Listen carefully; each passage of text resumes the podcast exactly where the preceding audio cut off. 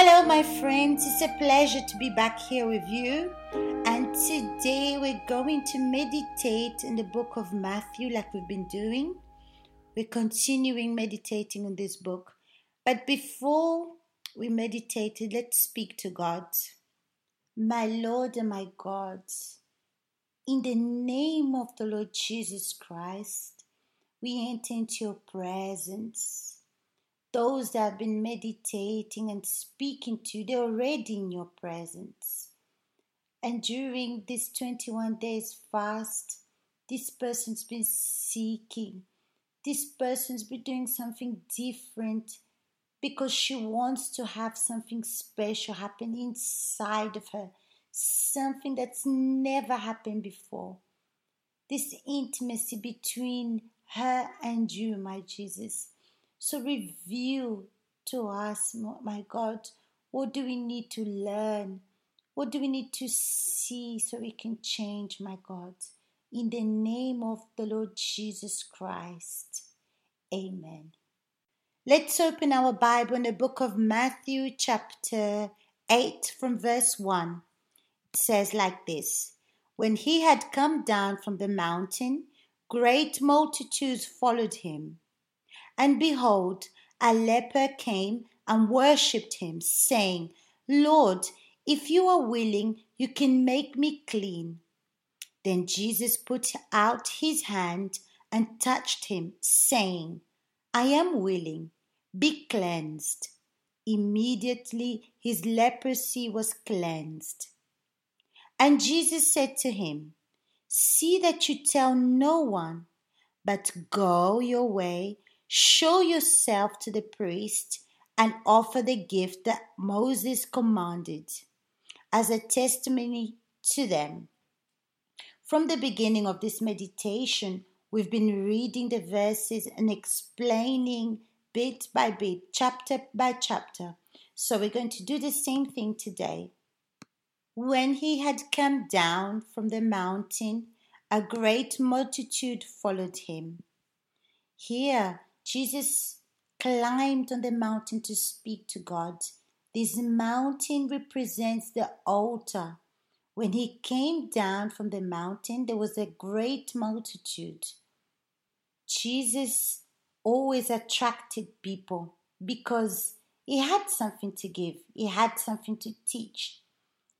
And then the leper came to him and worshipped him, saying, Lord, if you're willing, you can make me clean. Look at that. Out of all this great multitude, a leper came towards him to worship him. Because when you have leprosy, normally you're isolated, you stay apart. But he used his uh, audacious, he used his, his courage to come and worship God. And this is faith Faith is not insecure. Faith is not fearful. Faith does not impede us to do what we have to do. It's interesting that even if he was sick, he was a leper, he worshipped God. And he said, My God, if you if you want, you can heal me. He didn't ask. He gave Jesus an option. If you want, you can cleanse me. In other words, look, surely this leper did not feel deserving, but he wanted to be close to Jesus. He wanted to touch him, he wanted to see him close up. Besides his healing that he needed, he wanted to be close to Jesus. I believe as well that when we desire to be close to Jesus and adore Him and speak to Him and give Him options like this leper did, something happens in our inside, something that's extraordinary, something that makes us respect Him, admire Him, and desire to be close to Him. You know, my friends, this is faith. Faith does not limit us. He doesn't limit us because of problems that we have. Because of a leper, He could have said, No, I cannot come near to Jesus because I'm sick, or people are going to criticize me, people are going to judge me, so I cannot come close to Jesus with this leprosy. How many people limit their life because of their conditions or because of their problems? That means when you look at your conditions, when you look at your situation, you're not being sincere because that's not what's inside of you. This leper came to Jesus, but he could have stayed in his corner. He could have been oh, humble in his corner, not bothering, not doing anything. And Jesus came to him. No, it could have been like this. But he went to Jesus.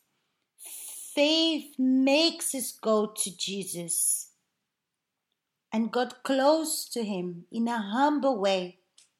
Then Jesus put out his hand and touched him, saying, I'm willing, be cleansed.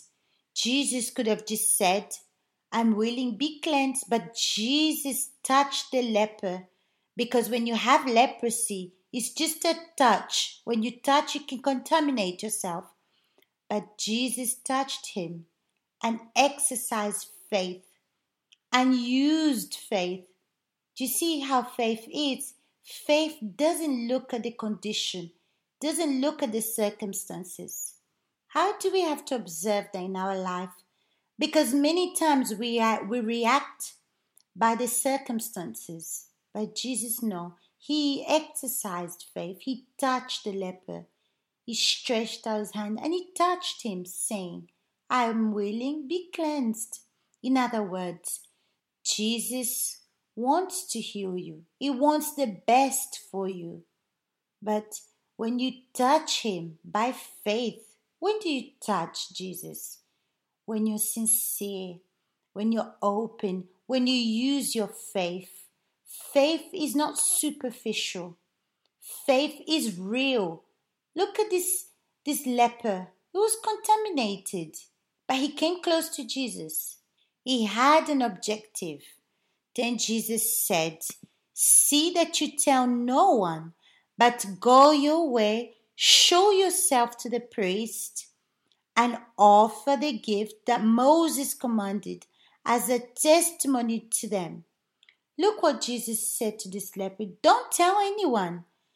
But he was happy, he was excited that he was healed. He wanted to speak well of Jesus. He wanted to speak about his healing, but Jesus said, No, don't tell anyone. Go and present yourself to the priest and offer the gift that Moses commanded. He wanted the leper to glorify him, not with words, but he wanted him to present an offering to the priest. Look at this. God was respecting, even respecting the command of Moses. How beautiful is that? Because Jesus could have taken advantage of the healing and glorified himself, but that's not what it is. But he asked for the leper to present himself to the priest and make an offering, do an offering as is determined, to serve as a testimony. Sometimes we receive blessings, miracles from God. God always does the extraordinary. But God wants us to present our offering to the priest. This is our testimony. So, with an offering that's going to speak of Jesus, my offering, my friends, speaks about me.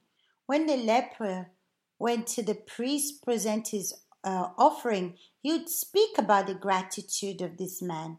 And that's the testimony. Sometimes it's not just your lips that testifies, but sometimes your testimonies when you offer to God, when you give an offering to God that symbolizes your gratitude to God, something between you and God. How beautiful is that? Isn't that right? Faith makes us come close. Faith, it's gratitude. Faith admires honors. And after God takes, and then He honors our faith. And then He asks us what's necessary. He always asks and gives us what we need. And this is so, this is so wonderful. Just reading this, it brings inside of me a great gratitude because I see Jesus as a father, as someone that's always there, always taking care of me, that's always preoccupied with me. And He wants to do well for us. And everything that He asks us is for our own good. My friends, big hugs for today. I'll see you tomorrow. We'll be back here. Leave your comments and be connected, tuned in spirit, in connection with God during these few days that remains. For you not just to say, Oh, I did 21 days, but for you to learn, to exercise your faith constantly and renew, construct your relationship with God to be more and more stronger. Okay? Big hugs. I'll see you tomorrow.